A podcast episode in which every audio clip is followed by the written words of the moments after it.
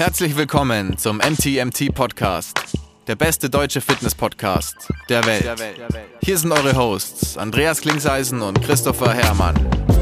Was bringt dir dein 200 Kilo Deadlift oder dein Sixpack, wenn du dich nicht wie ein Mensch bewegen kannst und es dir am Ende vom Tag eigentlich scheiße geht? Wir geben bessere Antworten auf die Fragen der Fitnessbranche. Für was brauchst du 100 Zertifikate, wenn du keinen Zugang zu deinem Gegenüber findest? Du musst einfach ein Menschenmensch sein. Grundprinzipien sind Systemen einfach immer überlegen. Es geht um Prozessliebe und nicht um Ergebnisorientiertheit. Fitness und Gesundheit sind keine Endziele, sondern sich dauerhaft autoregulierende Prozesse. Wir haben zwar keine Ahnung davon, aber wir reden trotzdem drüber. Ich halte hier in Händen ein Glas Löwenanteil, Geschmack Berglinseneintopf. Und ich muss zugeben, ich glaube, ich habe den noch nie gegessen. Ja, dann wird es mal Zeit, dass du den probierst. Weißt du, was ich mache? Den probiere ich gleich nach dem heutigen Podcast. Dann kannst du beim nächsten Mal sagen, wie du es fandest. Ganz genau, das werde ich machen. Und wenn ich hier lese, was da alles so drin ist, dann bin ich immer wieder begeistert. Und ich sage euch was, Leute, mit dem Code da unten oder oben drin Unten drin oder dem Link auch. bekommt ihr 10% off. Probiert's mal aus.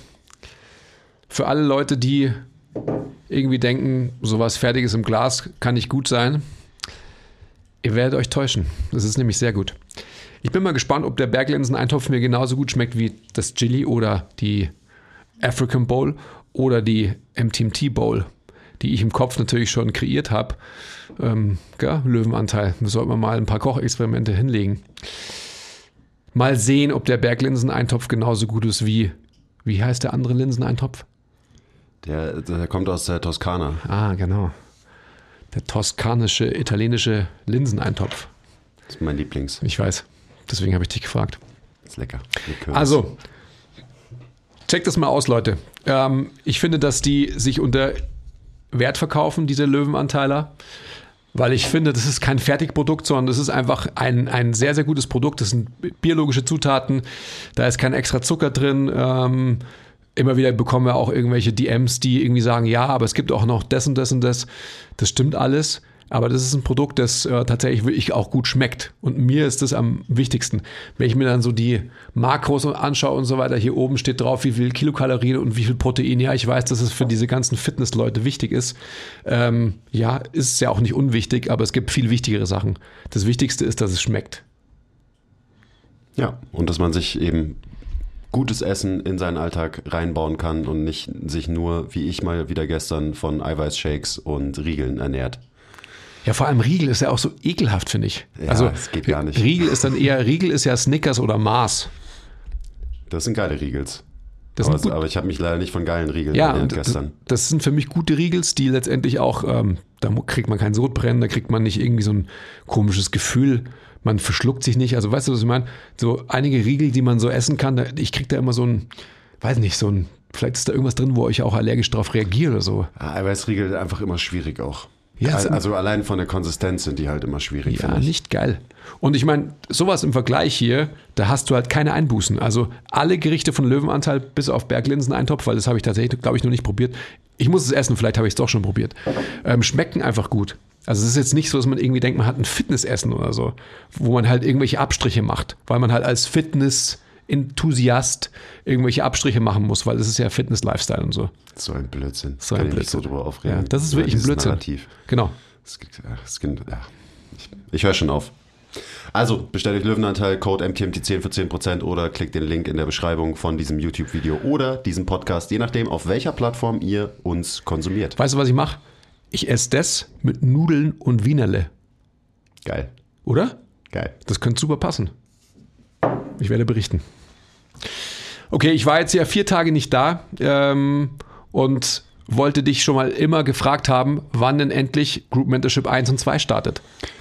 Das, ähm, was für ein Zufall, dass du fragst. Ja. Zufälligerweise starten beide äh, Formate kommende Woche. Also dieser Podcast kommt am Samstag raus und unser Gruppenmentorship 1 startet am Mittwoch und unser Gruppenmentorship 2.0, allererste Gruppe, startet am Freitag.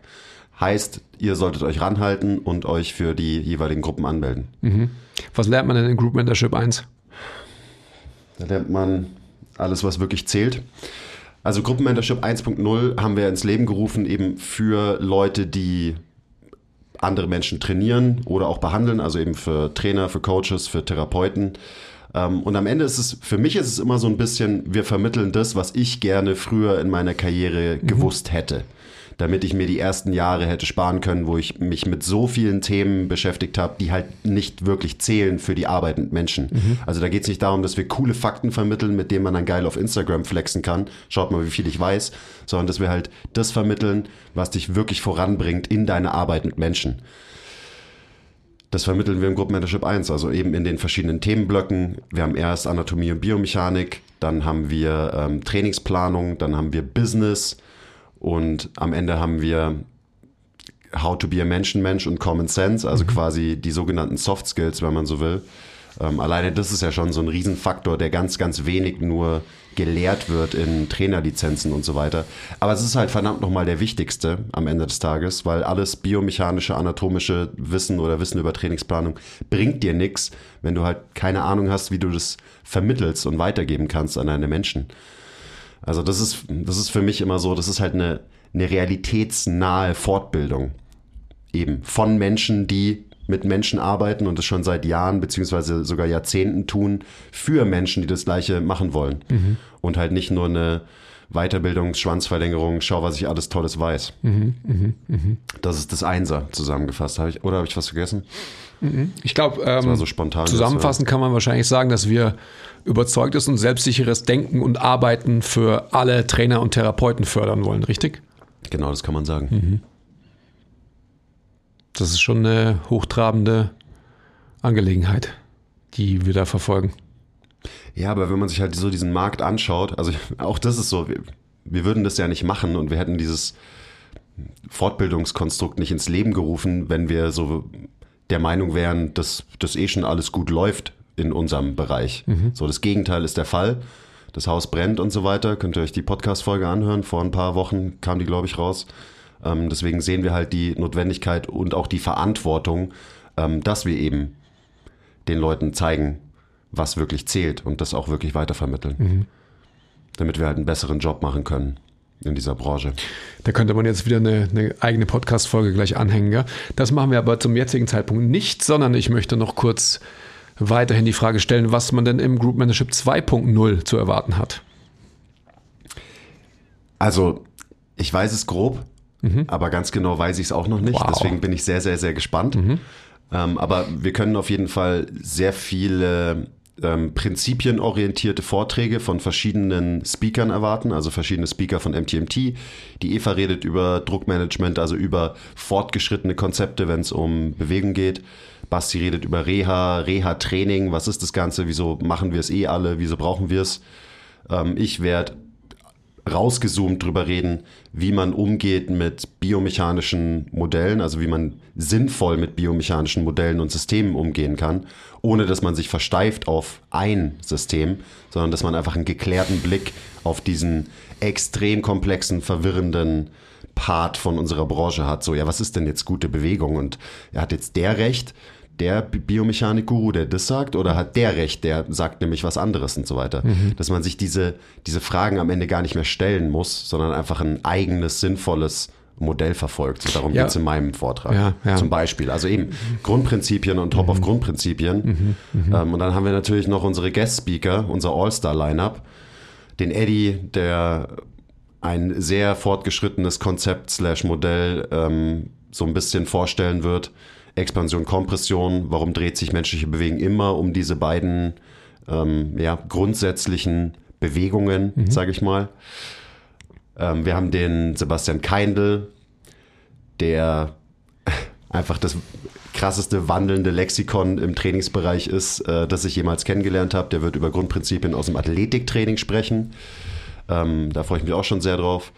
Wir haben, wen vergesse ich denn gerade? Thomas den Thomas natürlich. Thomas, der so ein bisschen sein eigenes Modell auch erklären wird, also wie er über Bewegen nachdenkt, also wie organisiert sich unser Körper, dementsprechend auch wie behandelt er, also eben mal die Linse von einem Physiotherapeuten mit reingebracht, was ich auch sehr, sehr wertvoll finde, weil also ich persönlich mh, in meiner eigenen Fortbildung, ich lerne sehr, sehr viel von Physiotherapeuten, weil die sich meistens mit menschlicher Bewegung deutlich besser auskennen als Trainer. Von daher auch die Linse. Wird sehr spannend. Und dann ist natürlich noch der Toni Bimseisen ähm, mit drin im Mentorship 2.0 und der wird erzählen, das, was? Ich habe schon gedacht, dass du, ähm, also ob du mich jetzt vergessen hast und dass das eine ganz schöne Frechheit eigentlich ist. Nein, niemals. Ähm, ich werde meine ganz, ganz subjektive Meinung zu der globalen Wichtigkeit von Themen abgeben und zur gemeinsamen Diskussion auffordern. Also ich will über das Bigger Picture wissen, was wirklich zählt. So ein bisschen was, ja, zur Diskussion stellen, würde ich sagen. Ja. Sehr gut. Und dann haben wir noch die Heidemarie Klein, die wird über Leadership sprechen. Jeder Coach muss Leader sein, wenn man eben mit anderen Menschen arbeitet. Ähm, auch das wird sehr, sehr interessant. Heidemarie hat mich auch gecoacht in diesem Kontext. Ähm, mir persönlich hat sehr, sehr viel gebracht. Und auch das finde ich einfach sehr erfrischend, dass wir nicht so nur Leute, die unseren Bias bestätigen und die eh in unserer Bubble abhängen, da irgendwie einladen und sagen, ja, ähm, erzählt ihnen mal das Gleiche, was wir immer erzählen, aber dann kommt es von wem anders, dann glauben sie es uns vielleicht wirklich, sondern das ist ja genau das, worauf ich Bock habe, dass da eben unterschiedliche Meinungen und Denkweisen zusammenkommen und ihr, die ihr da mitmacht, könnt euch dann äh, wiederum euer eigenes Bild zusammenbasteln. Und das sind eben alles so ein bisschen ja, es sind eher fortgeschrittene Konzepte. Es macht dementsprechend total Sinn, erstmal das Gruppenmentorship 1.0 zu machen und danach das Zweier zu durchlaufen, behaupte ich, auch wenn es keine Grundvoraussetzung ist am Ende. Mhm. Ja. Ja. Also dieser, also für mich wirklich äh, langweilige ähm, Bereich von Fortbildungen und Lizenzen im Fitnessgame, wo seit Jahren und Jahrzehnten immer der gleiche Scheiß erzählt wird, der halt einfach inzwischen, wo wir uns weiterentwickelt haben, das aber leider nicht vermittelt wird in solchen Ausbildungen. So deswegen machen wir das, was wir machen, mhm. damit wir mal wirklich vorankommen ähm, und halt nicht immer wieder die gleiche Scheiße recycelt wird und die nächste Generation den gleichen Bullshit beigebracht bekommt, den die Generation davor schon beigebracht bekommen hat und der in der Generation davor eigentlich schon veraltet war. So, und so läuft es halt in den aller, allermeisten Bereichen von diesem Fortbildungsgame nach wie vor. Mhm. Okay, vielleicht kann man das als guten Segway nutzen, um also nochmal dazu aufzurufen, dass ihr euch alle anmeldet, natürlich. Ja, kommt rein. Ähm, und dann aber auch, um, jetzt war ich eben gerade ein paar Tage mal nicht da und als ich das Internet wieder anschalte mit dem Modem, und mit den Jumpern. Hast dich eingewählt. Habe ich mich Ins eingewählt Internet. und habe dann gesehen, dass du im Internet wieder rumgeschrien hast. Und äh, du wolltest ja jetzt gerade auch schon wieder rumschreien. Vielleicht kannst du ja mal. ja, es, geht, es geht immer so schnell. Ja, das geht ganz schön schnell. Ähm, hat der das Rumschreien des letzten Internetauftritts damit zu tun, warum du jetzt gerade auch rumschreien wolltest? Ja, immer. Ist es immer ja, das Gleiche? Es ist, es ist immer das Gleiche. Mhm. Am Ende des Tages. Warum hast du wieder so rumgeschrien? Ach, ich, ich schreie ja so viel rum inzwischen im Internet, mhm. ähm, aber ich glaube, du, also wahrscheinlich beziehst du dich auf meinen letzten Post, wo ich so über unkonventionelles Training so ein bisschen meine Gedanken mhm. mal rausgehauen habe. Ja. Mhm. Und ähm, das gleiche habe ich übrigens auch ähm, auf, auf dem MTMT-Kanal, gab es vor ein paar Tagen erst ein Video, wo ich eigentlich genau in die gleiche Kerbe geschlagen habe. Und auch da, da hat man so einfach, man sieht natürlich, wie viele Kommentare kommen auf so einen Post, wie viel Engagement gibt es da und so weiter. Und der ist offensichtlich sehr, sehr gut angekommen, was mir auch irgendwie zeigt, dass es halt ein Thema ist, was Leute beschäftigt. Also so dieses, im Endeffekt ging es darum, dass halt irgendwelche Leute sich anmaßen, Dinge als, also unkonventionelle Dinge im Krafttraining als Bullshit abzustempeln. Ähm, was das eben ein großer Faktor ist, warum unsere Branche halt so primitiv ist und auch so resistent gegen Weiterentwicklung ist. Weil halt einfach neue und andere Dinge von vornherein abgelehnt werden und man so tut, als äh, wüssten wir eh schon, wie es funktioniert und so weiter. Und deswegen, also mein, die Posts beide haben sich hauptsächlich darauf bezogen, ähm, oder das, das Ziel war, Leute zu ermutigen, zu experimentieren und eben unkonventionelle Dinge zu tun, weil die Konventionen sind halt nicht ausreichend. Die sacken halt, die wir haben in der Branche. Also sie sacken nicht ab, sondern sie sacken im Sinne von you suck. They suck. Mhm. They suck balls. Ähm, Ja, und deswegen habe ich so ein bisschen rumgeschrien, weil ich das halt immer wieder sehe, dass halt alles Mögliche von irgendwelchen ähm, Menschen als Bullshit abgestempelt wird, die eben selber sehr, sehr closed-minded sind und anscheinend keine Lust haben, sich weiterzuentwickeln oder dafür zu sorgen, dass die Branche sich weiterentwickelt. Und das ist mir halt einfach ein extremer Dorn im Auge. Also äh, alleine hier, was wir jetzt gerade über unsere Gruppenmentorships gesagt haben, so deswegen machen wir das, was wir machen, das treibt mich am Ende des Tages an. Mhm. Ähm, und das ist für mich ein Riesenthema. Also so dieses, dass, dass Leute sich gar nicht mehr trauen, quasi mal was anders zu machen, weil sie schon Angst haben und unsicher sind, dass sie dann in eine Schublade gesteckt werden oder auf Gymfuckery, auf dem Instagram-Kanal landen und so weiter. Und das ist halt, das ist so ein Riesenfaktor, der uns zurückhält. Weil wenn das wirklich der Fall ist, wenn, wenn diese Angst und Unsicherheit ist, ähm, wenn die existiert bei jemandem, das ist, äh, das, das geht halt nicht, Mann. Aber warum sollte jemand eine Motivation haben, Dinge anders zu machen? Ja, wenn er halt unzufrieden ist mit dem aktuellen Status quo, hat, mhm. hat er vielleicht diese Motivation. Mhm. Wenn dein Wertesystem und die Anschauung, warum du trainierst, klar definiert ist, brauchst du dann den Antrieb, Dinge anders zu machen? Ich glaube, auch, auch, auch dann ähm, brauchst du ihn wahrscheinlich, wenn, wenn du es halt einfach gut machen willst, wenn du es optimaler machen willst, wenn du es besser machen willst, dann ist der Antrieb, glaube ich, auch gegeben. Aber Weil eben äh, viele von den Dingen, da, da denken wir, dass wir es schon checken mhm. und Leute denken, dass wir es schon checken. Aber wenn man sich halt mal genauer mit diesen Themen beschäftigt, also Training und Bewegung, dann merkt man eigentlich relativ schnell, dass wir halt verdammt wenig erst checken. Mhm. Und wenn wir mehr checken wollen, dann müssen wir halt einfach ähm, einem gewissen wissenschaftlichen Prozess folgen, ähm, der wirklich neues Wissen schafft. Mhm. Auch im Training. Mhm. Und das ist ja dann äh, eben so dieser ganze Rant über macht unkonventionelle Sachen, weil die konventionellen Sachen reichen halt nicht aus und sind auch noch nicht auf dem ähm, aktuellsten, bestmöglichsten Stand. Ja, ja, ja. Aber du kannst nur sehen, was du weißt, oder? Ja, wie immer. Wie immer. Und wenn jetzt aber jemand hergeht und seine Definition von dem Outcome, was er oder sie anstrebt, ganz eng definiert hat, warum dann letztendlich die Konvention verlassen, die mich ja vielleicht muskulöser gemacht hat, stärker gemacht hat, je nachdem, was ich für eine Zielsetzung verfolge. Wenn diese Einsilbigkeit weiterhin besteht, dann gibt es doch keine Notwendigkeit.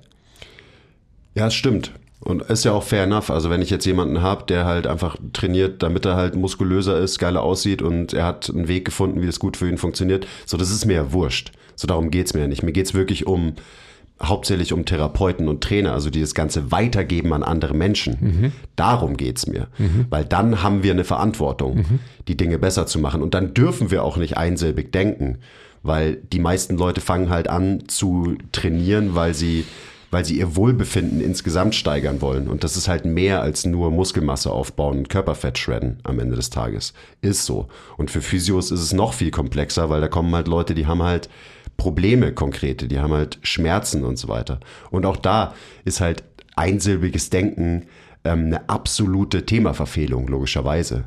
Also wenn man dann einfach noch so denkt, irgendwie, ich bin jetzt ein, äh, ich bin Physio, aber ich, ich denke so einsilbig wie ein Bodybuilder, und sag, ja, einfach nur irgendwie Muskeln aufbauen und irgendwie Kraft aufbauen, dann passt schon, ähm, dann sollte man sich einen anderen Beruf suchen. Also dann ist man einfach, dann ist man, hat man absolut ähm, den falschen Beruf gewählt mhm. am Ende des Tages. Aber gut, die, diese Unterscheidung, glaube ich, müssen wir wieder einmal festhalten.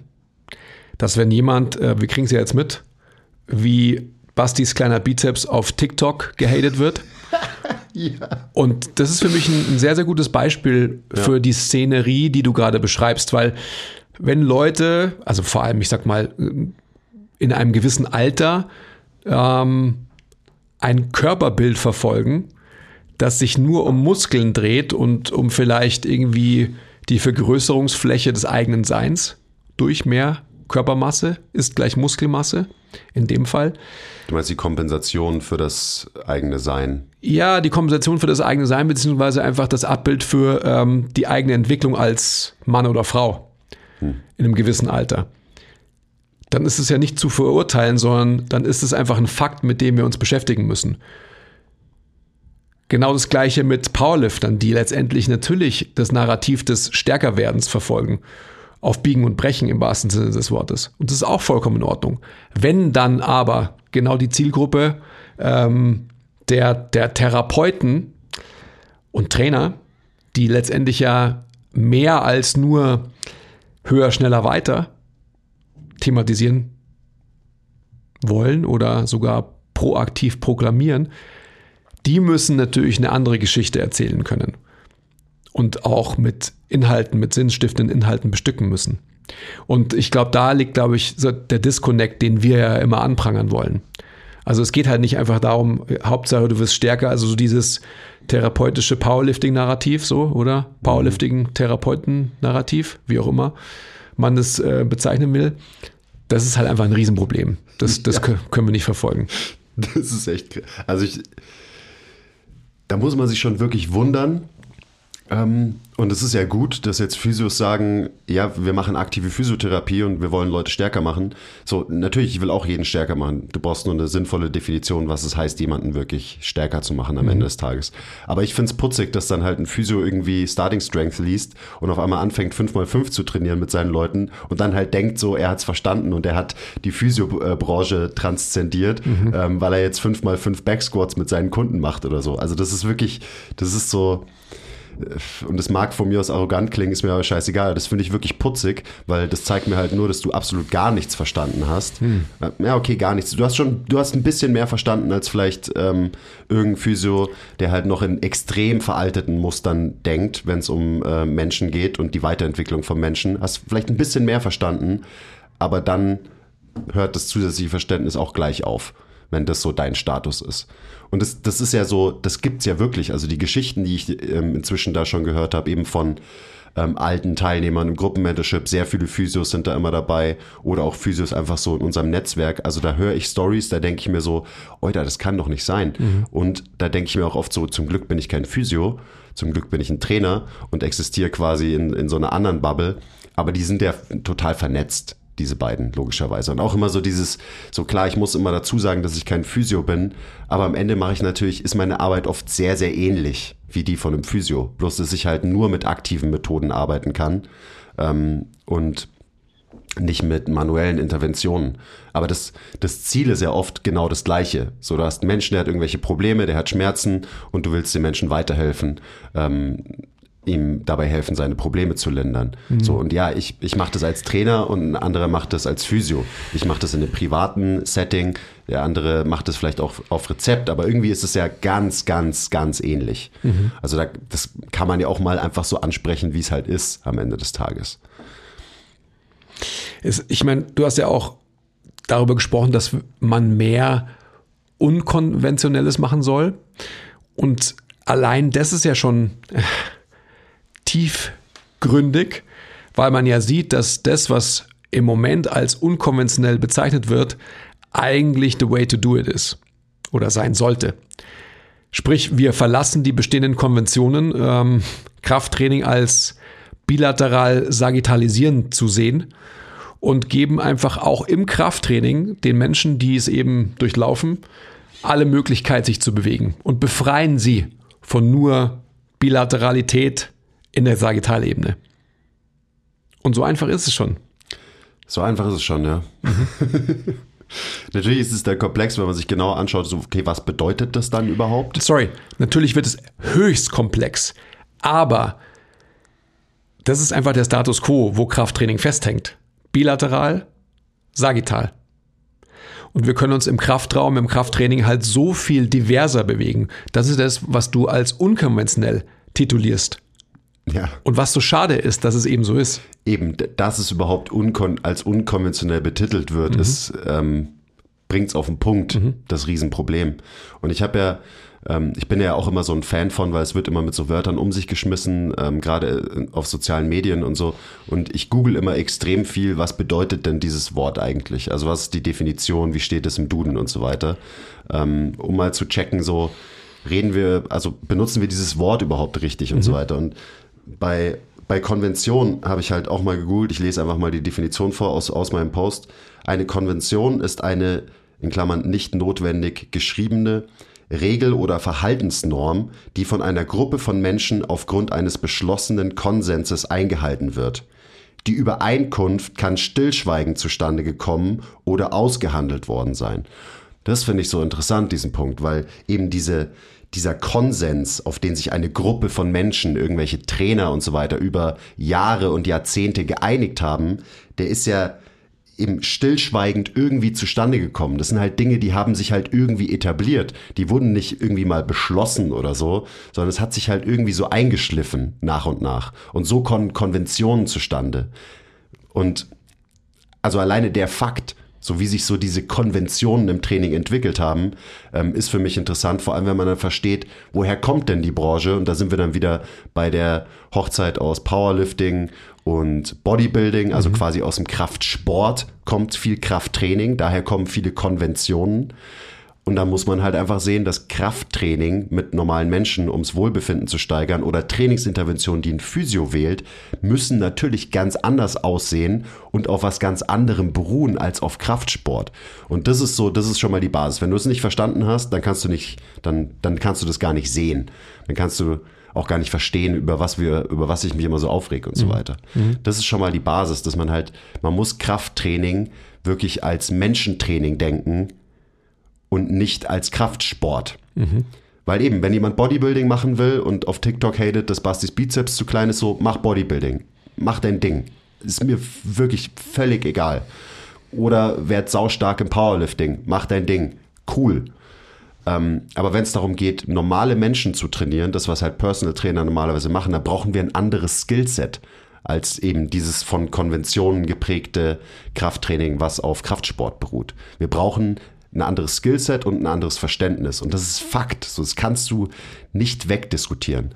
Ähm, und dieses Skillset entwickelst du halt auch nicht, indem du Studien liest und dir anschaust, hm, was ist denn die Evidenz? So, funktioniert auch nicht, weil die Evidenz im sportwissenschaftlichen Bereich halt sehr, sehr meh ist. So, da sind halt Dinge evident, die eigentlich nur gesunder Menschenverstand ist, wenn du dich länger als fünf Tage mit Training beschäftigt hast.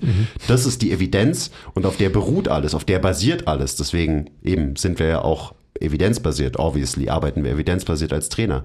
Aber was ist denn, was kommt denn, wie befülle ich denn diese evidenten Grundlagen? Wie befülle ich denn den Progressive Overload? So in, in was für Bewegungen mache ich denn den Progressive Overload? Und so, und das sind doch die interessanten Fragen am Ende des Tages. Also zumindest sind das die interessanten Fragen für mich, die mich so umtreiben ähm, und die auch meine Arbeit am Ende des Tages besser machen, wenn ich halt bessere Antworten auf diese Fragen finde. Was dazu führt, dass ich besser Probleme lösen kann. Und das ist das, was wir am Ende des Tages machen. Wir sind Problemlöser. Egal, ob wir Physios sind oder Trainer sind. Das ist, das ist unser Geschäft. Wir lösen Probleme. Für Menschen. Mit Menschen. Und ja, wenn ich, wenn ich darin besser werden will, dann muss ich halt auch sinnvoller nachdenken können über diese ganzen Themen. Ja. Dann brauche ich eine bessere, bessere Grundlage. Dafür muss man natürlich wie immer erst die Notwendigkeit sehen, wirklich was anderes machen zu wollen, als was die Konvention mir vorgibt. Auch an Sicherheit. Die Konvention ist ja so. Das heißt, daran kann ich mich orientieren oder muss mich sogar orientieren. Weil XY-Instanz sagt das. Punkt, Punkt, Punkt. Ja. ja so, deswegen ist es ja so ein Riesenpunkt. Ich meine, du hast es vorhin gesagt. Wir fördern überzeugtes und selbstsicheres Denken und Arbeiten für Trainer und Therapeuten. Und dieses Selbstsicher ist eben so wichtig.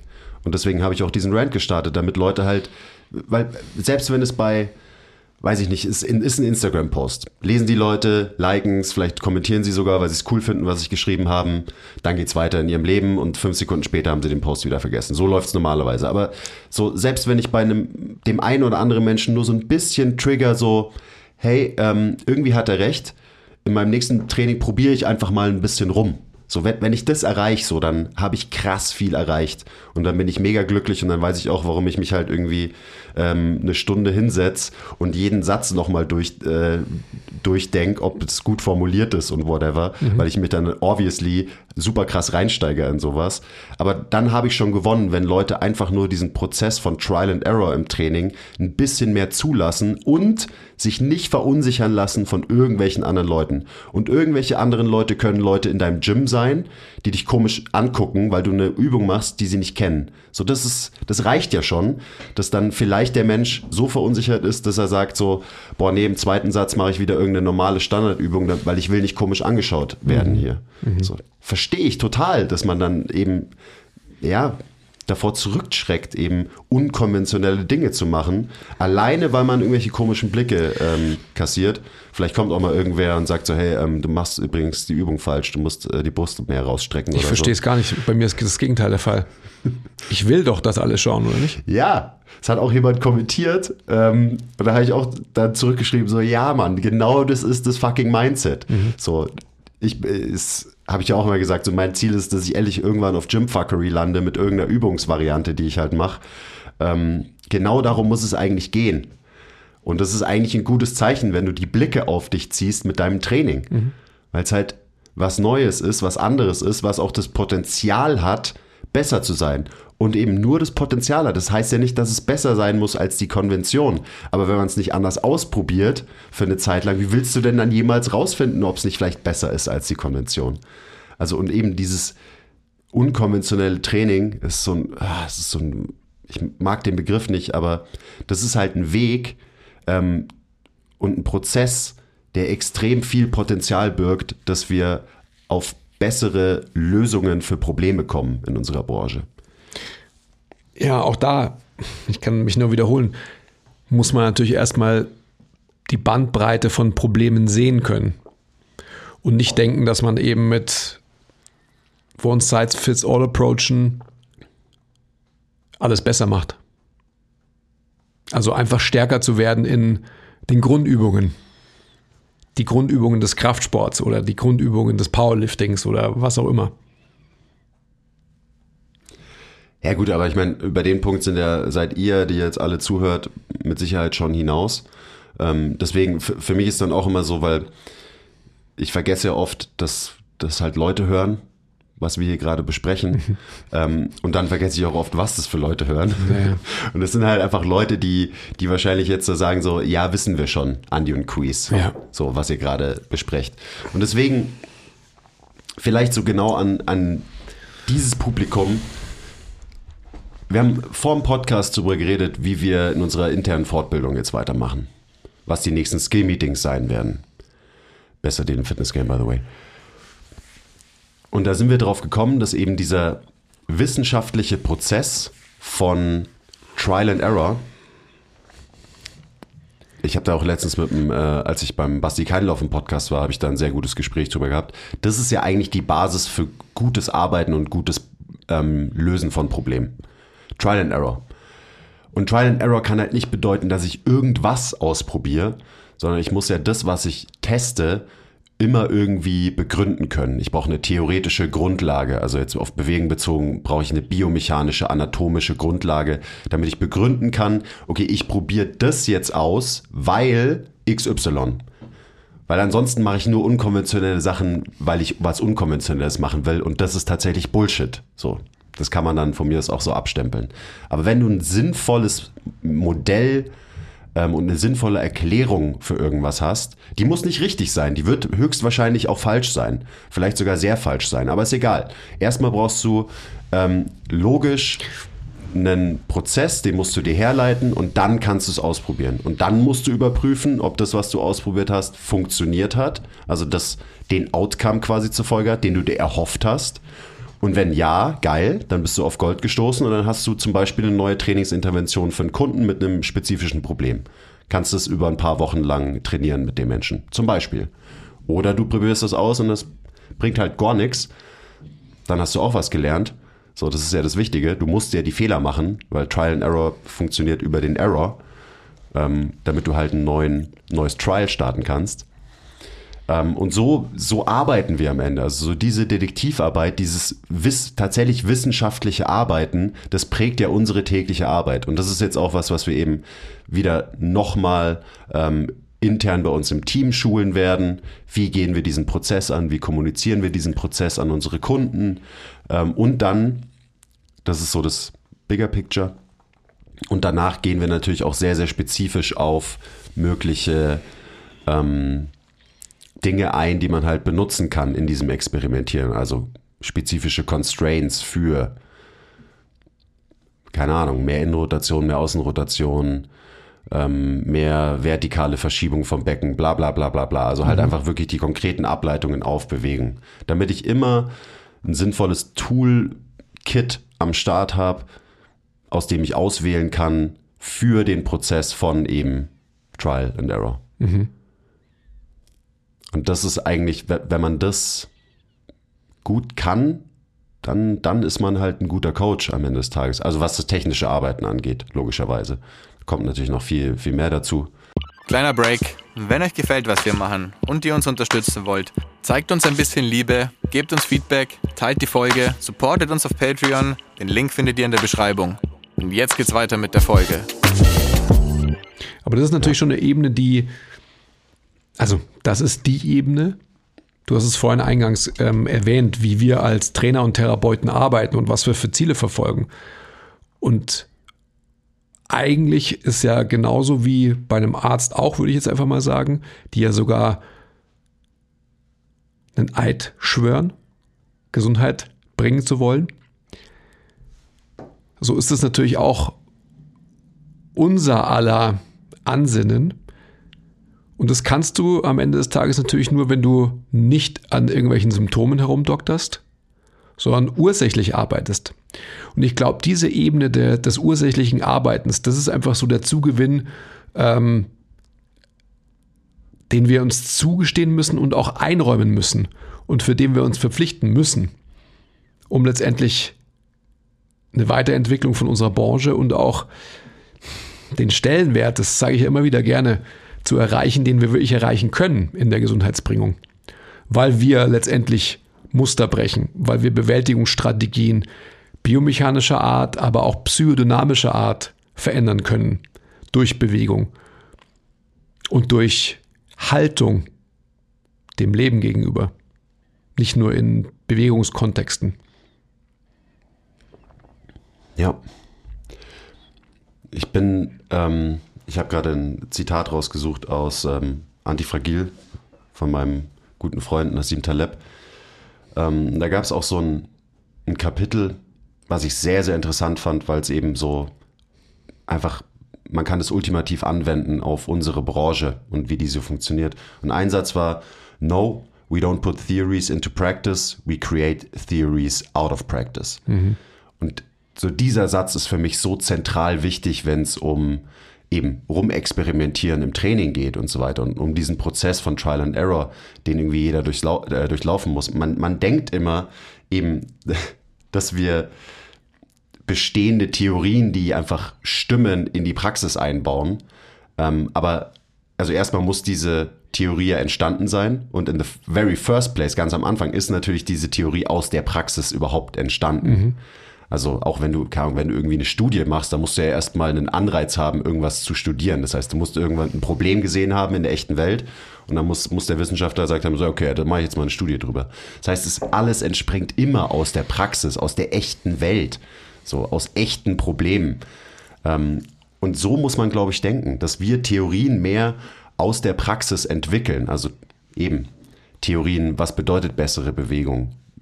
N gleich 1 für diesen Menschen, der jetzt gerade vor mir steht und so weiter. Und das ist ein, ich, ich glaube nicht, ob, ich weiß nicht, ob die, ähm, die Evidenzdogmatiker da draußen so das wirklich verstanden haben. Ähm, ich glaube oft nicht, weil da wird es dann eben so dargestellt, als müsste man halt nur irgendwie Studien lesen, den Body of Evidence studieren und dann weiß man genau, wie man in der Praxis arbeiten muss. Und das ist halt Blödsinn, also es ist einfach absoluter Blödsinn. Mhm. Das ist einfach, komplett an der Realität vorbeigedacht. Mhm.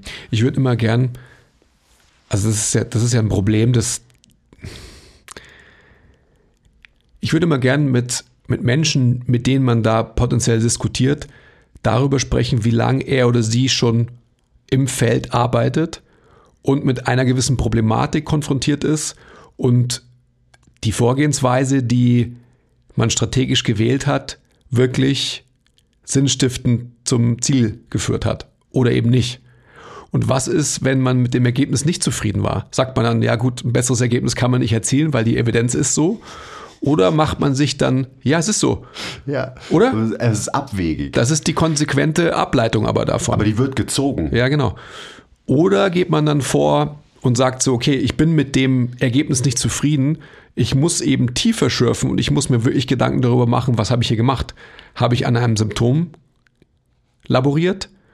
Oder habe ich wirklich ursächlich gearbeitet? Beziehungsweise habe ich überhaupt ähm, die intrinsische Motivation, mich wirklich dahin zu bewegen, dass ich mir diese komplexen Gedanken darüber mache, was ist wirklich die Ursache des Problems?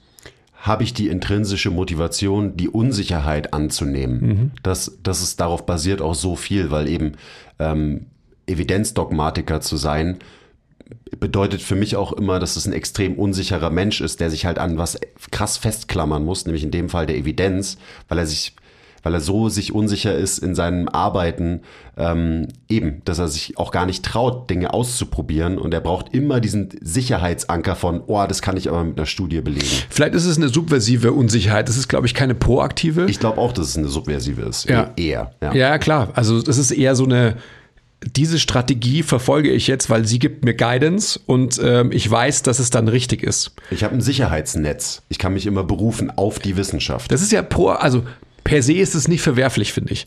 Es ist nur dann verwerflich, wenn eben, was ich gerade versucht habe zu erklären, wenn man an einen Punkt angestoßen ist, wo man eben sieht, ja, das ist dann doch nicht so mh, hm, erfolgreich, wie ich eigentlich gedacht habe hm. und wie hier die Studien mir sagen. Und das ist halt ein Riesenproblem. Ja, dann wird es eben schon verwerflich. Ja. Und dann ist man halt an dem Punkt, wo man sich denken muss, ja, okay, vielleicht kann man nicht sinnstiftender arbeiten. Es ist halt so, Punkt. Ja. Oder man kommt tatsächlich. Ja, ist es. Oder man kommt tatsächlich an den Punkt, ähm, wie ich oder wie wir ja vor, weiß nicht, wie, für wie viele Jahren jetzt, wo man gesagt hat, okay, das kann nicht das Ende der Wahrheit sein. Wir müssen tiefer graben. Und dann kommt eben die Zwiebel, die man schälen muss und sich anschaut, was ist die tiefste Schicht der tiefsten Schicht. Hm. Und wie kommt man da stückweise immer tiefer und immer tiefer. Ja, indem man seinen Geist öffnet, indem man den wissenschaftlichen Prozess von Trial and Error annimmt und so weiter und so weiter. Ähm, und eben nicht denkt, dass man es verstanden hat an einem gewissen Punkt. Mhm. Und also auch da, weil ich die Notiz jetzt gerade offen habe, so in, in dem Kapitel, da, da steckte so viel interessantes Zeug drin. Da hat der ähm, Nassim echt ein paar Banger rausgehauen. Ähm, zum Beispiel hat er auch davon geredet, dass so technologische Quantensprünge ganz oft von privaten Tüftlern kommen und eben nicht von dem Research, den Universitäten machen, sondern die Universitäten erforschen dann quasi das, was der private Tüftler hervorgebracht hat. Also mhm. einfach nur, wenn man in der Geschichte zurückschaut, er hat x Beispiele genannt, auf die das äh, zutrifft. Ähm, also eben, Unis erzählen das, was aus der Praxis kommt und versuchen dieses Wissen in Gleichungen und Systemen wiederzugeben. So rum funktioniert es und nicht mhm. andersrum. Mhm. Und wir mhm. denken immer, dass es andersrum funktioniert. Und auch so, also auch noch ein interessanter Punkt, der ist vielleicht jetzt nicht so ähm, closely related, aber dann doch irgendwie. Ähm, Unis werden gebaut, nachdem ein Land technologischen und wirtschaftlichen Fortschritt erfahren hat, nicht andersrum. Also es sind alles so, also für mich waren das alles so Dinge, wo ich mir dachte, so, ja, fuck, stimmt eigentlich. Ähm, und wenn man jetzt so Transfer denken kann, was es auf unsere Branche, quasi wie man das auf unsere Branche ähm, beziehen kann, dann geht's halt auch wieder um unkonventionelles Training, da geht's um Tüfteln mhm. und so weiter, um Rumprobieren und mhm. so. Mhm. Und daraus kann dann auch von mir aus irgendwann ähm, eine Studie entstehen, die irgendwie wertvoll ist oder so. Aber wir müssen erstmal anfangen, uns zu trauen, zu tüfteln. Tüfteln ist übrigens eins meiner Lieblingswörter. Ich liebe das Wort tüfteln. Tüftler. Also tüftelt mehr da draußen im Training. Tüftelt mit euch in eurem Training und tüftelt auch in, in der Behandlung mit ähm, Patienten und tüftelt auch ähm, im Training mit euren Leuten. Solange ihr nicht einfach eben wieder irgendwas macht und nur unkonventionell seid, um unkonventionell zu sein. Sonst komme ich vorbei und ähm, es Ärger. Ich finde, man kann, also das sage ich ja auch im Kontext, ähm, wenn wir hier unsere teaminterne Fortbildung haben.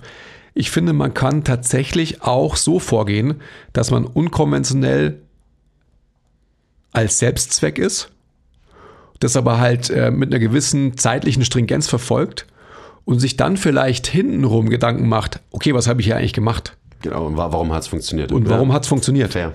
Das kann man natürlich auch machen. Also so, ich bin natürlich immer so, wie du es gerade beschrieben hast. Ich habe eine Idee, die ich biomechanisch irgendwie so in meinem inneren Auge halt sehe in Bewegung. Dann versuche ich quasi mich oder halt äh, irgendeinen Menschen dahin zu manipulieren durch Constraints, durch whatever. Und dann überprüfe ich das im Feld. Aber man kann es natürlich auch andersrum machen. Und vielleicht führt dieses stringente, unkonventionelle dazu, dass mehr Leute sich das auch zugestehen. Also alleine das, weißt du, dass du jetzt sagst, ja, man kann so rum machen und man kann so machen, so. Ja, das Wichtige ist ja nur, dass man es macht Ja. und dass man diesen Prozess halt zulässt. Und dann, ob man so, so rum aufrollt oder so rum aufrollt, ist vielleicht auch gar nicht so wichtig. Aber was ich halt viel sehe, ist, dass dieser Prozess halt ähm, unterbunden wird durch ähm, die Inhalte und die Art und Weise, wie halt gewisse Thought Leader, vermeintliche in unserer Branche halt kommunizieren. Und eben, das wird ja auch an uns herangetragen einfach von Leuten. Also das ist so, das ist ein, das ist ein Fakt. Ich habe mir nicht ausgedacht, dass das irgendwie ein Thing ist oder so, sondern das passiert halt einfach jeden fucking Tag. Ähm, hier steht auch noch so, Knowledge inhibits research. Boah. Puh. Denk mal drüber nach, was das bedeutet, Mann. Denk mal drüber nach, was das bedeutet in unserem Kontext, im Kontext von ähm, äh, Evidenzdogmatikern in der Physiotherapie oder im Training und so weiter. Auch, die, auch in der Medizin, also weißt du, so medizinische, das ist auch so ein gutes Beispiel. Medizinische Behandlungen entstehen mega oft durch Zufall. Da wird ein Medikament für irgendwas gesucht und dann wird das irgendwelchen Leuten verabreicht und auf einmal merkt man so, also irgendwie macht das Medikament nicht das, was ich eigentlich wollte, aber der Typ hat einen krassen Ständer. Ähm, also machen wir halt jetzt mal ein paar, ähm, produzieren wir mal ein neues Medikament. Ja. Ähm, und zack, schon ist Viagra entstanden. Weißt du, so, so irgendwie funktioniert dieser Prozess. Und eben, das, das finde ich so interessant, weil diese Dinge wiederholen sich und das kannst du auf jedes Feld beziehen am Ende des Tages. Weil wir Menschen halt immer die gleiche Scheiße machen ähm, und immer die gleichen Biases mitbringen und kognitiven Verzerrungen und whatever, whatever. Und dann kannst du es halt, kannst du dir mal anschauen, so, okay, wie, wie funktioniert denn so dieses, diese Wissenschaft zum Beispiel? Wie schaffen wir denn Wissen global? Dann kannst du es auch anwenden auf jeden Bereich.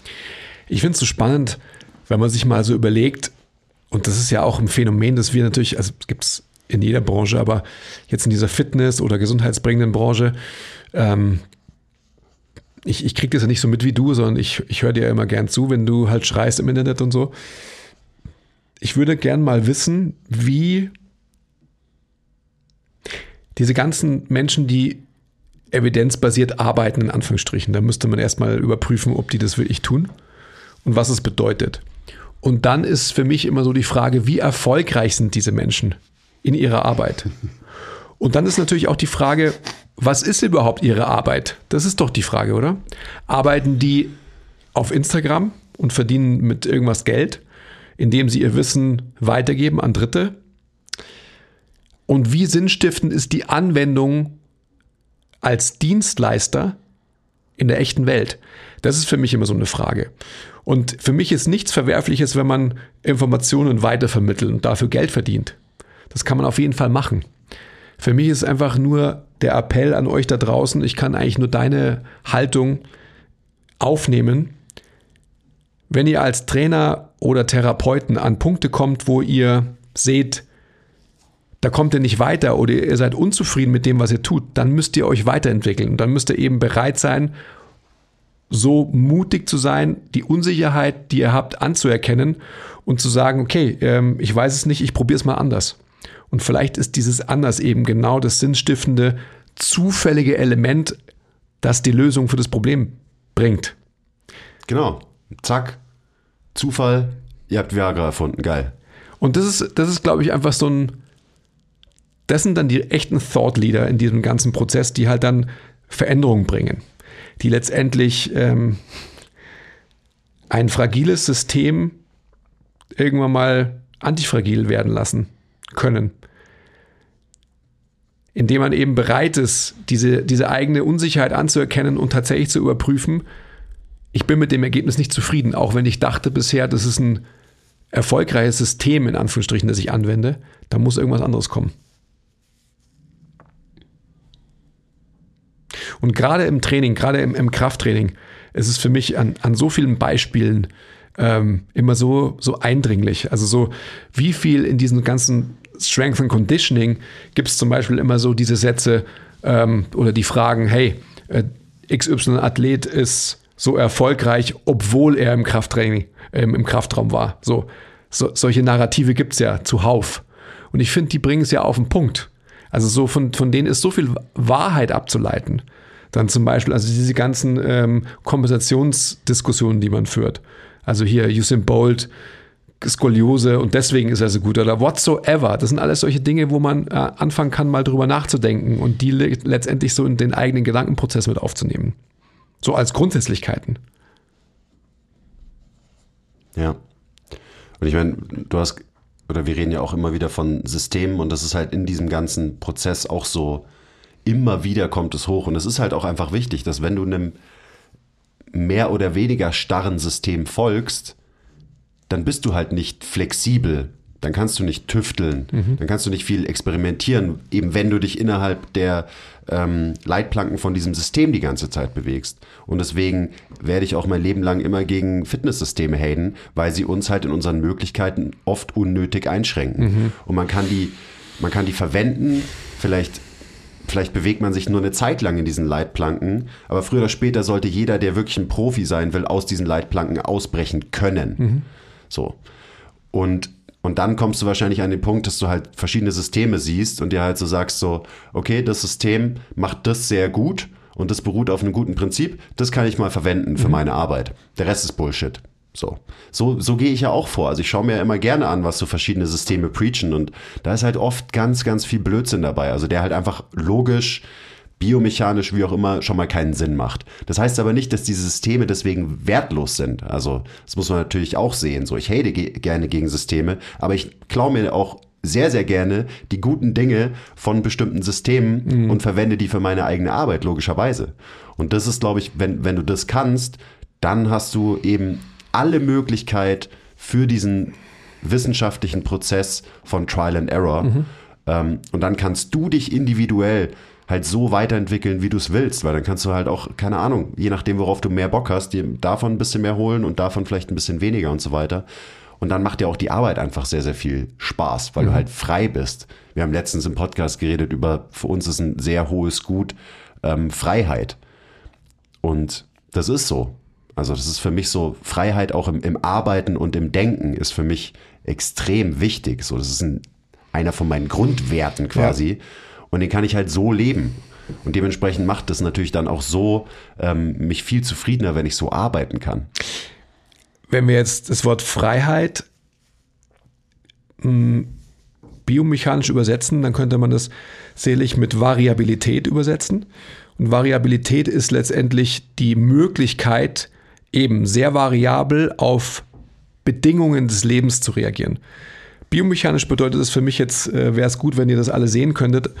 Wenn wir jetzt wieder die drei Bewegungsebenen hernehmen, dann habe ich vielleicht das klassische konventionelle Krafttraining in der sagittalen Ebene. Das heißt, die Leitplanken sind ziemlich eng. Ja? Nehme ich dazu die Frontalebene, wären meine Leitplanken schon mal viel breiter. Nehme ich dazu auch noch die Transversalebene, wären die Leitplanken der Variabilität noch viel breiter. Das heißt also, wenn klassisches Krafttraining meine Leitplanken eben, also sprich meine Bewegungsvariabilität, sehr, sehr einschränkt und ich versuche aber Bedingungen des Lebens in diesen engen Leitplanken zu bewältigen, dann kann es nicht erfolgreich sein. Das heißt, ich muss mir, um mich auf etwaige, fast alle Bedingungen des Lebens vorzubereiten, die weiteren Bewegungsebenen dazugestehen. Ist gleich im Moment unkonventionelles Training.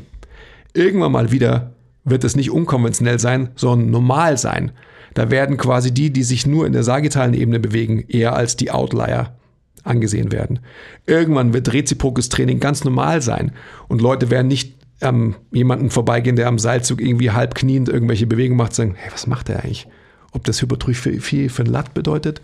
Vielleicht traue ich mich mal zu fragen. Traut man sich ja auch nicht. Welche so. Fasern trainiert er denn da eigentlich genau. gerade von seinem Latt? Aber so diese Versinnbildlichung der der Bewegungsvariabilität, die wir einschränken und immer noch denken, dass wir was Gutes damit tun. Gerade auch im therapeutischen, im gesundheitsbringenden Aspekt das ist halt Hanebüchen, beziehungsweise sogar so, dass wir uns ähm, in this day and age Gedanken darüber machen müssen, ob das nicht sogar einer Bestrafung würdig ist. Ich finde es auch so interessant, ähm, wenn man sich so Veteranen im Game anschaut. Auch so Leute, denen ich jetzt schon seit Jahren folge und so weiter, wo, wo man auch so die Entwicklung quasi live miterlebt hat. Zum Beispiel ein Mark Bell. So, der natürlich sich in extrem engen Leitplanken immer bewegt hat. Der aber jetzt aus Gründen ähm, dahin navigiert, dass er halt anfängt, irgendwelche weirden David Wack-Methoden zu machen und irgendwie zu rotieren und Head over Foot und solche Sachen. Ähm, aber irgendwie ist es auch klar, dass er da, da muss er früher oder später hin navigieren, weil er natürlich irgendwann merkt, so fuck, irgendwie fühle ich mich scheiße, so durch das Training, was ich jahrelang gemacht habe. Und dann probiert er irgendwas Weirdes aus, wie das zum Beispiel, und merkt halt, es tut ihm gut. Und dann fängt er halt an, sowas zu propagieren mhm. und so weiter. Und der Mark Bell ist da nur ein Beispiel. Da gibt es so viele, also gerade so von diesen Oldschool Bodybuildern slash Powerliftern, die du halt, so die habe ich vor ein paar Jahren ähm, verfolgt und denen zugehört und so weiter. Und da wurde halt einfach fucking schweres Eisen hoch und runter bewegt. Ähm, und inzwischen steht halt, keine Ahnung, Chris Duffin auf seinem Riesentruck und schwingt irgendwelche Keulen über den Kopf und so weiter. Also lauter so Dinge, wo man halt einfach sieht, so irgendwie navigieren doch eh alle früher oder später dahin. Und es ist, glaube ich, besser, wenn du von Anfang an das mit aufnimmst in dein äh, Portfolio, als dass du irgendwann dazu gezwungen wirst, dass du dich dahin entwickeln mhm, musst, mhm, weil zum Beispiel dir einfach dein ganzer Körper wehtut mhm, und so weiter. Mhm. Also es ist sehr interessant zu sehen. Mhm. So, gerade so die, ähm, kann man dich ja auch dazu zählen, eigentlich zu den Fitnessveteranen. Mhm. Ähm, so wie du eben vor, keine Ahnung, sechs Jahren trainiert hast und so wie du heute trainiert hast. Ja, aber warum ist es so? Und warum ist es eben kein Einzelfall, sondern so ein Trend, den man immer wieder beobachten kann? Ja, eben wegen dem Spektrum, was du gerade äh, gezeigt hast, was halt größer wird und so weiter. Ach ja, das sind so. Ja. Was unweigerlich größer werden muss, damit man wieder ein normales Leben leben kann. Und da sind wir wieder bei Freiheit. Mhm. Damit du wieder die Freiheit hast, normales Leben zu leben. Mhm. Ohne genau. eingeschränkt genau. zu sein und so ja. weiter. Freedom! Ja. Also, ich weiß nicht, wenn ihr jetzt zuhört dann, und lange quasi auch eingesperrt wart in der sagittalen Ebene, dann kennt ihr das wahrscheinlich, dass man gewisse Alltagsaufgaben in der sagittalen Ebene versucht zu lösen, obwohl sie eigentlich in der Frontalebene oder in der Transversalebene zu lösen sind. Und vielleicht denkt ihr darüber gar nicht proaktiv nach, aber ich kenne Menschen, die das genau tun. Und allein wie lustig das ausschaut, ja, und das ist eigentlich der nächste Riesenrand, mhm. der, der jetzt gestartet werden kann, wie wir, wie wir uns halt fragil trainieren. Absolut. Und dann eben auch noch unsere Leute, die wir betreuen, auch noch fragil trainieren. Weil eben Fragilität bedeutet halt, dass du nur auf ein extrem enges Spektrum Zugriff hast. Ja, sagittalisiert. Sagittalisierung ist gleich fragil, ja. weil du eben nicht mehr anpassungsfähig bist, ähm, weil du nicht mehr reagieren kannst auf ähm, eben so ein breites Spektrum an Stressoren, das auf dich einwirkt. Und das muss einem halt auch mal klar sein, wie fragil halt jemand ist oder sich trainiert hat, der natürlich saustark im Kraftraum ist und sehr, sehr viel Gewicht von oben nach unten bewegen kann. So, der ist vielleicht stark in diesem Kontext, aber für mich ist so ein Mensch fragil. Also das beste Beispiel ist für mich so Leute, die irgendwie sagen so, boah ja, nee, einen Jefferson Curl kannst du ja nicht machen. So, das zeigt mir einfach, dass du höchst fragil bist, wenn du so denkst. So, nein, wir können unsere Wirbelsäule nicht unter Last irgendwie rotieren mhm. oder beugen oder bewegen. Fragiler Mensch. Und wenn du das an deine Kunden oder Patienten weitergibst, mhm. dann sind wir auch wieder dabei. Dann musst du eigentlich ins äh, Trainer- oder Physiogefängnis. Mhm. Ähm, da, muss, da muss man eigentlich für bestraft werden, wenn man Fragilität fördert bei Menschen. Ja, und auch der, der Mindset, also halt ja. der, der körperliche, der biomechanische Mindset, ja, den quasi äh, derartige Menschen ja dann auch zeigen. Also wenn sie zum Beispiel ähm, das Gym verlassen und dann eigentlich eine Alltagsbewegung oder ähm, ich sag mal auf eine Wiese gehen oder vielleicht, keine, weiß ich nicht, ähm, Frisbee Golf oder Ultimate Frisbee oder sonst was spielen sollen, das könnten die ja gar nicht. Also die Wahrscheinlichkeit, dass sich ähm, sagittalisierte Menschen verletzen, sage ich jetzt einfach mal als, als bold Statement, das ist gar nicht so bold, ist einfach viel höher als Menschen, die halt einfach eine viel größere Freiheit, ist gleich mehr Bewegungsvariabilität besitzen. Klar, fragile Menschen verletzen sich definitiv leichter als antifragile Menschen. Und dann jetzt nicht nur biomechanisch, sondern auch halt psychodynamisch. der Mindset dieser Menschen ist ja auch so fragil. So, ich, boah, ich habe krass im Gym trainiert, ähm, ich darf meine Gains nicht gefährden, ich muss mich sofort auf die Couch legen. So. Der, der nächste Punkt, Ja. die nächste Fragilität. Ja. Gerade ähm, irgendwie Eisbäder sind gerade wieder so ein bisschen im Trend. Und dann kommen die, Fra die Fragilistas, da kommen die fragilen Menschen und weisen darauf hin, der Eisbäder sind aber nicht gut für eure Gains, weil hier in der Studie steht das und das. Und ich denke mir so, wie fragil musst du sein, dass du Leuten sagst, sie sollen keine, oder dass du es selber nicht machst, beziehungsweise sogar Leuten sagst, sie sollen keine Eisbäder machen, weil du Angst um deine Gains hast. Wie fragil muss man sein, wenn man denkt, Cardio killt seine Gains? So, das ist alles das krasseste Fragility-Mindset überhaupt. Und ich muss, also da muss ich mir wirklich Gedanken machen, wenn ich mir anschaue, dann kommt wieder, kommt wieder irgendwer mit irgendeiner Studie auf Instagram und sagt so, ja, aber nee, Eisbäder sind nicht gut, weil vielleicht wird eure Hypertrophie, Muskelproteinsynthese dadurch um 5% irgendwie herabgesetzt. Ich denke so, was, äh, was ist denn eigentlich fucking los mit euch? Wenn du eine zu große Pussy bist, um ein Eisbad zu machen, okay, so be it. Aber auch alleine die, die psychischen Faktoren, wenn du halt ein geiler Motherfucker bist und geile Eisbäder machst, so, das zeigt mir, dass ein Mensch halt nicht fragil ist, wenn er das hinbekommt. Und wenn du irgendwie die Evidenz äh, abrufen musst, warum das jetzt vielleicht nicht optimal ist oder so, dann zeigt mir das nur, wie fucking fragil du bist. Nur so ein Beispiel, was so aktuell jetzt immer wieder in meinem Feed, wo ich mir auch einfach immer an den Kopf gelangt habe, als ich das gesehen habe, so, Oida. Auf der anderen Seite, also um bei dem Beispiel Eisbär zu bleiben oder welche Beispiele auch immer man aufgreifen will, darf man auch nicht so fragil sein, dass man denkt, ja scheiße, ich mache jetzt kein Eisbad, also kann ich kein geiler Motherfucker sein. Natürlich nicht. Ja, aber Ich- ist ich auch mag- wichtig. Ja, natürlich. Es Ich, ich mag keine fucking Eisbäder. So, nee. Hab keinen Balkon, keinen Platz für eine Eistonne. Mhm. Beziehungsweise ich stehe ganz bestimmt nicht um 6 Uhr morgens auf, fahre doch an den Eisbach, mach mein Eisbad, bevor ich in die Arbeit gehe oder so. Ja. Kannst mich mal, ich bleib liegen und schlaf. Aber ja, das ist, das ist ja genau das. Alles machen können. Ja. Und ob du es dann machst, I don't know. Aber, Alter, wir wirklich, wir fördern, ohne es zu wissen, in dieser Branche so viel Fragilität. Und eben biomechanisch, aber noch viel, viel mehr auf dem ähm, psychologischen Level, auf dem Mindset-Level. Ganz schlimm ist das. Und Ganz, die einen schreien dann irgendwie hier Nocebo und so weiter und es spielt natürlich da massiv mit rein, aber es ist so viel mehr als, als dieses nozebische Kommunizieren und so weiter. Es ist so viel mehr, womit wir Fragilität fördern. Ernährung allein, der ganze Part so. Wie fragil wir da die Leute machen. Du kannst das nicht essen und du bist dagegen unverträglich und so weiter. So, Leute, ist das das, was wir vermitteln wollen in der Fitnessbranche? Ein Fragilitätsmindset bei den Menschen? Ich hoffe nicht. Ja, da muss man halt auch erstmal verstehen, so grundsätzlich, was bedeutet fragil und was ist vielleicht antifragil. So, ich glaube, mit Freiheit und Bewegungsvariabilität, glaube ich, kann man dem, dem Ganzen schon ganz gut folgen, dass man einfach frei ist, situativ auf allerlei möglichen Wegen zu reagieren, aufs Leben und alles, was das Leben so auf einen wirft. So, okay, bring it on. Je mehr Aufgaben du mir stellst, desto antifragiler kann ich werden, weil du mich immer wieder testest und weil ich immer wieder Trial and Error mäßig ausprobiere, was ist sinnstiftend und was ist weniger sinnstiftend. Und genauso, um jetzt wieder biomechanisch das runterzubrechen, müssen wir, glaube ich, auch vorgehen in der Arbeit mit unseren Menschen. Gerade wir als Trainer haben ja alle Möglichkeiten.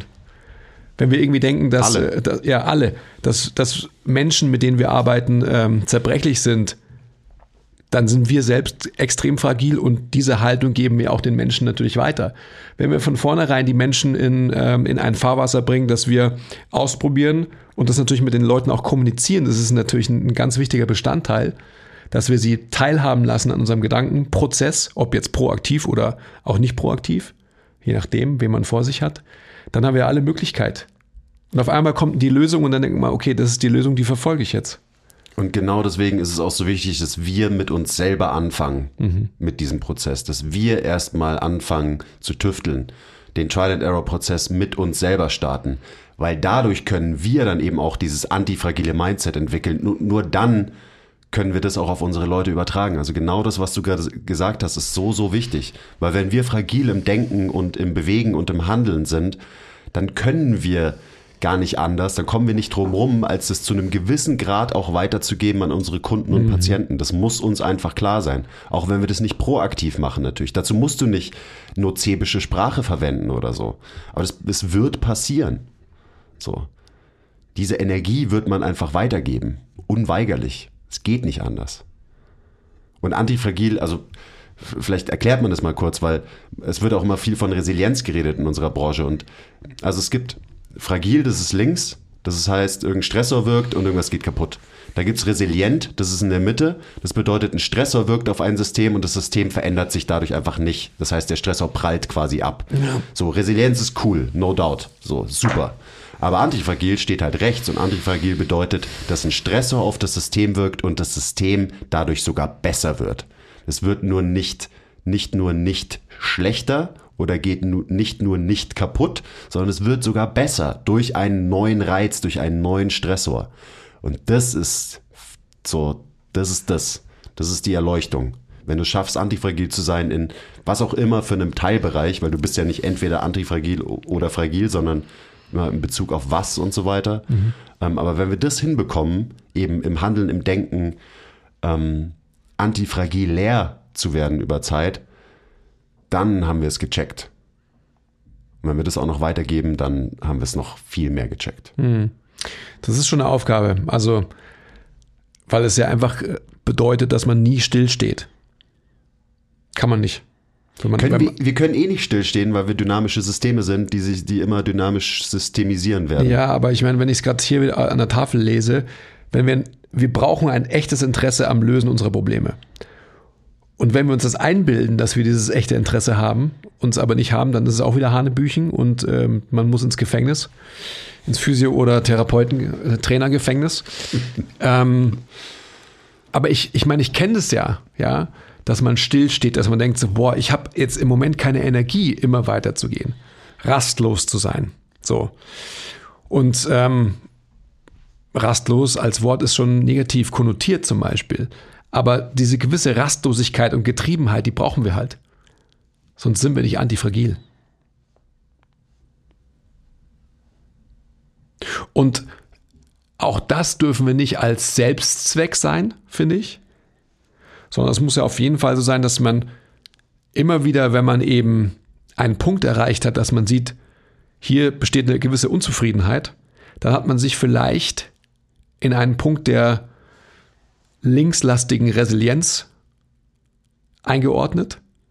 Und spätestens da, wo man quasi ins Fragile kippt, muss man wieder anfangen, proaktiv zu werden und neu Trial and Error aufzunehmen, in welchen Belangen auch immer, um sich quasi wieder von der linksgradigen Grenze der Resilienz zur rechten hin zum Übergang der Antifragilität zu bewegen. Weil eben, wenn man zu lang nur resilient ist und so statisch, stagniert, rigide ist, dann wird, wirst du irgendwann eben doch rüber ins Fragile gehen. Ja, die Zone wird sich verschieben. Ja. Goddamn, das nächste Spektrum. Das sind alles Spektren. Alles nur Spektren. Mhm. Ja, und deswegen habe ich im Internet rumgeschrien. Ja.